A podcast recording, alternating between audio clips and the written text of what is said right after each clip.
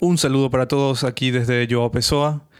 Hoy estoy grabando desde mi caluroso estudio donde no tenemos electricidad en algunas partes de la casa desde hace dos días, entonces por suerte tenemos un aire acondicionado portátil, pero es súper ruidoso, así que no puedo prender mientras que grabo. Creo que ya fue más de un mes desde el último episodio, pero prometo que voy a grabar más episodios. Así que si todavía no le dieron like o follow o suscribirse donde sea que estén escuchando esto, por favor denle. Les prometo que voy a grabar todos los domingos y lanzar todos los lunes. Tengo muchas cosas emocionantes de que hablar en este episodio. Eh, voy a hablarles sobre mi nuevo emprendimiento que es Podcast Solutions, una plataforma para podcasters. Vamos a hablar de Stripe y cómo estoy integrando Stripe con Podcast Solutions, qué cosas aprendí. Tenemos el fuego rápido, tenemos cosas random con LazyGit, algunas cosas de más de NeoBeam y muchas otras cosas más. Arrancamos ahora.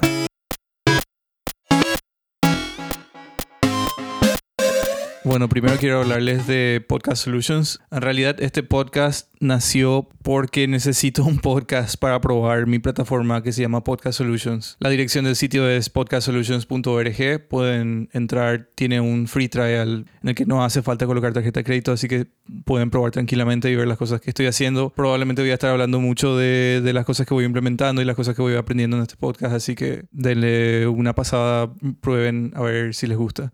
En la plataforma estoy usando React con Next.js, estoy usando Chakra UI, estoy usando TRPC con Prisma, que me encanta. Es un sistema de desarrollo tan increíble, tan fácil, da tanto gusto programar con, ese, con este stack. Y estoy usando Stripe. Entonces, hay muchas cosas que aprendí usando Stripe, que, que por más que Stripe sea un, nombre grande en, todo lo que es desarrollo, no había escuchado antes ni, ni, me había puesto a pensar sobre estas cosas antes. Para los que no saben qué es Stripe, Stripe es una pasarela de pago. Es una empresa gigantesca en Estados Unidos que lo que hacen ellos es darte, es darte la capacidad de ofrecer pagos, suscripciones de todo tipo. Si tenés por ejemplo, en el caso de Podcast Solutions, vos tenés un plan en el que vas usando las cosas a medida que vas usando, te va cobrando por tu uso. Eh, eso se llama Measured Usage en, en Stripe y todo tipo de pagos. Eh, esas son cosas que son muy difíciles de hacer si vos vas a ponerte a programar por tu cuenta. Y Stripe te soluciona todo eso y es relativamente barato. Te cobra 3% y tiene una tasa fija por transferencia que creo que es 30 centavos o 50 centavos. Es muy barato. Si me pongo a comparar con otras pasarelas de pago que yo conozco, como Bancard, por ejemplo, que es la, única pasarela de pago que hay en Paraguay porque tienen un monopolio, malditos, ellos te cobran 7% y no te ofrecen ni el 1% que te, te, ofrece Stripe. Aparte de, la, documentación en fantástica, tienen un montón de recursos y por supuesto hay un montón de creadores y de contenido que hablan de cómo funciona Stripe y todas sus experiencias.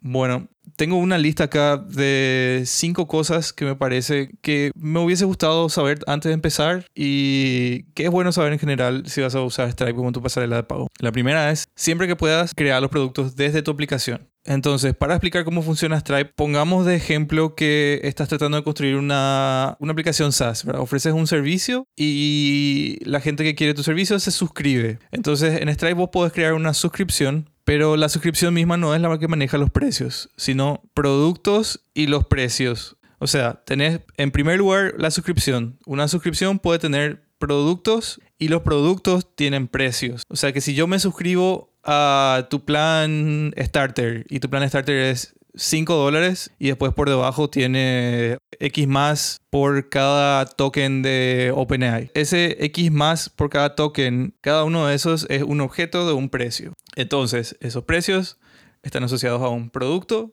y el producto está asociado a la suscripción. Una vez que alguien se suscribe a eso, se crean otra vez subscription items y estos items están relacionados a la suscripción y esos son útiles porque cuando vas a registrar el uso de alguna cosa en tu aplicación, vos tenés que tener ese ID de, la suscripción para después reportar a través de ese ID, porque ese ID está asociado a la suscripción y al usuario que compró esa suscripción. No sé si, si se entiende bien, pero por suerte la documentación de Stripe es muy buena y pueden ir también a ir si quieren saber más. Ok, bueno, ¿y por qué es mejor crear los productos desde tu aplicación? Porque si bien podés crear desde Stripe usando su interfase y poniendo todas las cosas manualmente, es mucho mejor que partas desde, desde tu aplicación y empieces a usar la API porque hay cosas que no se pueden hacer en la UI de, de Stripe y realmente te va a dar un mejor entendimiento de cómo funciona Stripe si empezás a usar la API lo antes posible. También está bueno que empieces a usar la API de Stripe para que te des cuenta de las limitaciones que, tienen, que tiene Stripe, las cosas que no puedes hacer, que puedes hacer, qué se puede cambiar, qué no se puede cambiar. Que si sos como yo, que una persona que aprende tocando las cosas o probando, te va a servir muchísimo más si usas la API de Stripe para hacer todas las cosas, crear los productos, cambiar los productos, archivar, qué sé yo. Y eso me lleva al siguiente punto, punto número dos, que es el valor de los precios no se puede cambiar. Como comenté anteriormente, los precios están relacionados con los productos y los productos con las suscripciones. Si bien se pueden cambiar algunas cosas como la metadata de los precios y de los, nombres de los, de los precios y los productos, el, el precio en sí, el valor, no se puede cambiar. Y eso está bueno, ¿verdad? Porque viendo desde el punto de vista de un cliente, bueno, vas a querer que alguien venga y te cambie el precio de tu suscripción en, cualquier momento, ¿verdad? Entonces, sí se puede hacer, y voy a hablar de eso en otro punto, pero es, es, es muy complicado. Y lo que te recomiendo es que pienses muy bien cuál va a ser tu modelo de negocio y cuánto vas a cobrar antes de lanzar un precio, porque después de eso se vuelve muy complicado y no se pueden cambiar los precios tan fácilmente. Y ahí va el punto número 3, que es actualizar los precios de las suscripciones no es fácil. Todos los usuarios están asociados con un subscription item. Y si vos querés cambiar el precio de una suscripción, tenés que reemplazar ese subscription item por uno nuevo. O sea, tenés que hacerlo manualmente. Y la verdad que no, no tengo el... La verdad que no soy tan experto en Stripe todavía pero yo no sé cómo, cómo hacen empresas gigantes que usan Stripe, que tienen miles de usuarios, cuando necesitan subir el precio de algunas de sus cosas. Deben hacerlo uno por uno, qué sé yo. Lo que sí, traten de evitarse ese problema y piensen bien en, en cuál va a ser el precio que van a cobrar por sus productos a la hora de, de, usar Stripe. Si bien para la gente nueva es fácil, archivas, vos le das archivar a tu suscripción o a tu producto y ya está. Esa suscripción sigue cobrándole a la gente que ya está suscripta, pero la gente nueva que viene a tu plataforma va a tener precio nuevo, Esa es la manera en la que se maneja Stripe, archivando todo. Pasando al punto número 4, no te salvas de llevar a la cuenta el uso de tus usuarios. O sea que si estás ofreciendo algún pay as you go, Stripe no lleva automáticamente cuenta de, cuántas cosas usaron en tu aplicación tus usuarios. Eso es responsabilidad tuya. O sea que si tenés un sistema de créditos, que es el caso de Podcast Solution, si te suscribís a Podcast Solution o si creas una cuenta gratuitamente, te da tres horas. Tres horas de transcripción de audio y esas tres horas Stripe no tiene forma de saber que vos le diste gratuitamente a alguien. Si bien podés poner cosas así en Stripe, yo diría que es mucho mejor que vos lleves la cuenta de eso porque tenés que reportar el uso a Stripe. Entonces es mejor que desde un comienzo ya vos lleves el uso de esas cosas. Un tip para manejar el uso de tus APIs, si es que tenemos en cuenta los créditos, por ejemplo, es tener un mismo row, todos los créditos que le quedan a tu usuario, el monto de la transferencia, o sea, si, ok, esta vez uso 10 tokens, que estén ahí los 10 tokens, y el monto anterior antes de la suma o eh, cualquier crédito que hayas descontado en un mismo row. Entonces, vos solamente traes el último row y ya tenés todos los datos actualizados, es mucho más fácil. Y entonces envías eso nomás. Y así también tenés un historial siempre actualizado y que es incremental y no necesitas traer todas tus transacciones para sumar el total, eso se vuelve muy difícil de escalar en el futuro. Bueno, punto número 5, Stripe ofrece un portal para los usuarios. Y en este portal los usuarios pueden hacer muchísimas cosas. Ahí pueden cancelar su suscripción, o sea que vos no tenés que programar eso. No hace falta que hagas una UI linda y un lugar seguro donde ellos puedan cancelar su suscripción o cambiar su plan o hay unas cuantas cosas más que se pueden cambiar desde el portal. No hace falta que programes eso. Stripe ya tiene una interfaz súper linda que lo único que tenés que hacer es entrar desde Stripe. En el buscador de Stripe puedes poner tranquilamente Customer Portal, donde te da un link que después vos podés copiar en tu, en tu aplicación. Y cuando el usuario le da clic a ese lugar, te lleva a un lugar donde pones tu mail, te envían un link a tu mail y vos desde ahí ya entras y puedes hacer todos los cambios que quieras a tu suscripción. Está muy bueno. Una cosa que me olvidé de hablar es ¿Cómo vos recibís la información de Stripe? Cuando vos desde tu aplicación envías un pago, ¿cómo recibís el feedback de Stripe? Y es muy interesante, ellos usan webhooks y hay una hay una que tenés que bajar de, de, Stripe que es para que vos corras un es un emulador de servidores tipo un mini Stripe en el que cuando vos envías un request al endpoint que ellos te dan, después ellos te envían feedback a un endpoint que vos les das. O sea que vos en Stripe, si vos hiciste en tu aplicación, por ejemplo, si usas Next.js, nombre de mi aplicación, barra API, barra Stripe Webhook. Vas a recibir toda la información que, te, que Stripe te da directamente en ese webhook y es mucha la información. Ese es otro tip. Cuando vas a producción, te recomiendo filtrar muy bien. Te dan una lista de toditos los requests. Si un usuario entró al, portal, empezó una transferencia, se está haciendo una factura, se, se empezó. Tiene un montón de eventos que también puedes entrar para hacer debugging pero realmente a vos no te interesan mucho los eventos. Tenés que fijarte bien en, la documentación cuáles son los eventos que más te interesan y solamente pedir a Stripe que te envíe esos eventos a tu webhook en producción, porque si no te va a bombardear con mil cosas que no vas a saber qué hacer. Va a ser tipo dedos a tu endpoint. Eh, y bueno, creo que con eso concluyo lo que es Stripe. Probablemente voy a seguir hablando de Stripe más adelante porque recién comencé, lancé mi aplicación hace una semana creo. Todavía no tengo ningún usuario pago, pero estoy seguro que voy a tener. Entonces vamos al siguiente segmento del podcast que es Fuego Rápido.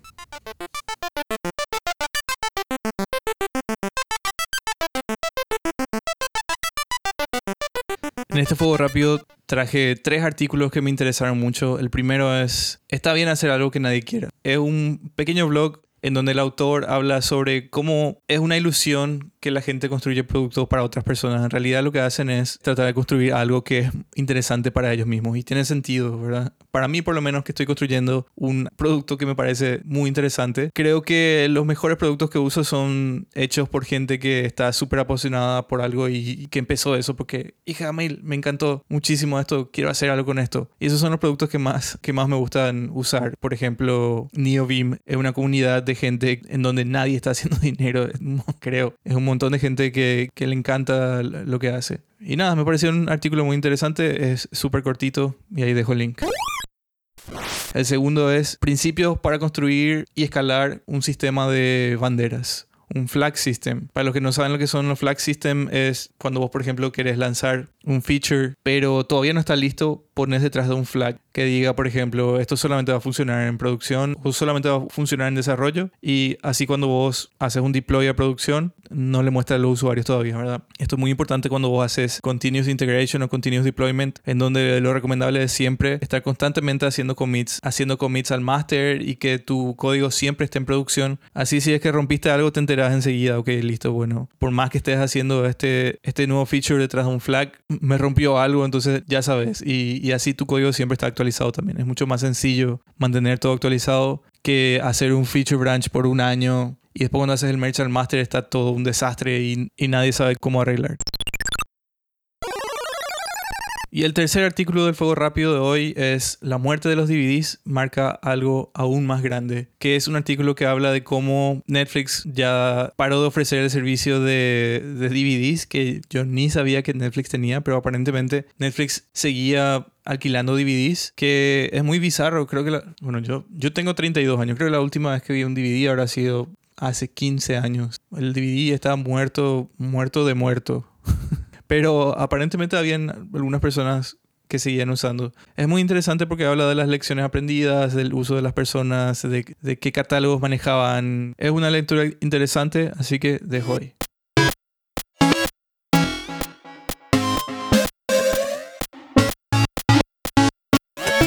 Ahora con el último segmento de este podcast es cosas random y para hoy les traje algo que me gusta muchísimo que es una aplicación, un ejecutable, se llama Lazy Git y no es propio de NeoBeam, pero hay un wrapper que te permite usar desde NeoBeam. Yo, tengo, yo le tengo con el Key Binding eh, Leader LG. Te abre una ventana en donde vos podés ver qué cosas tenés para comitear, cuáles fueron tus push, podés ver tipo el leafing de, de las cosas, podés meter o sacar cosas para que vos hagas commit solamente de las cosas que querés. Es una interfaz interactiva para manejar Git que está muy buena. Me recuerda más o menos a lo que sería Git Lens en VS Code, como podés ver el diffing pero me parece muchísimo mejor porque puedes meter, sacar cosas fáciles, qué sé yo, hacer commits específicos. Por más que no usen NeoBeam, pueden tener también como standalone. Así que está muy bueno, les recomiendo que vean.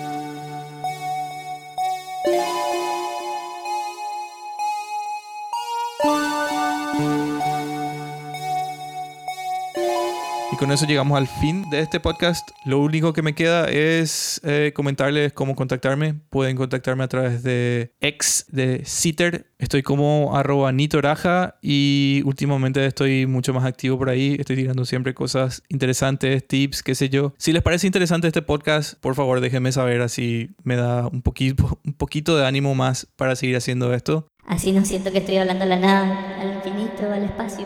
Me parece que hay una falta tremenda de contenido en español y, la comunidad de devs en Latinoamérica es excelente en todos lados siempre.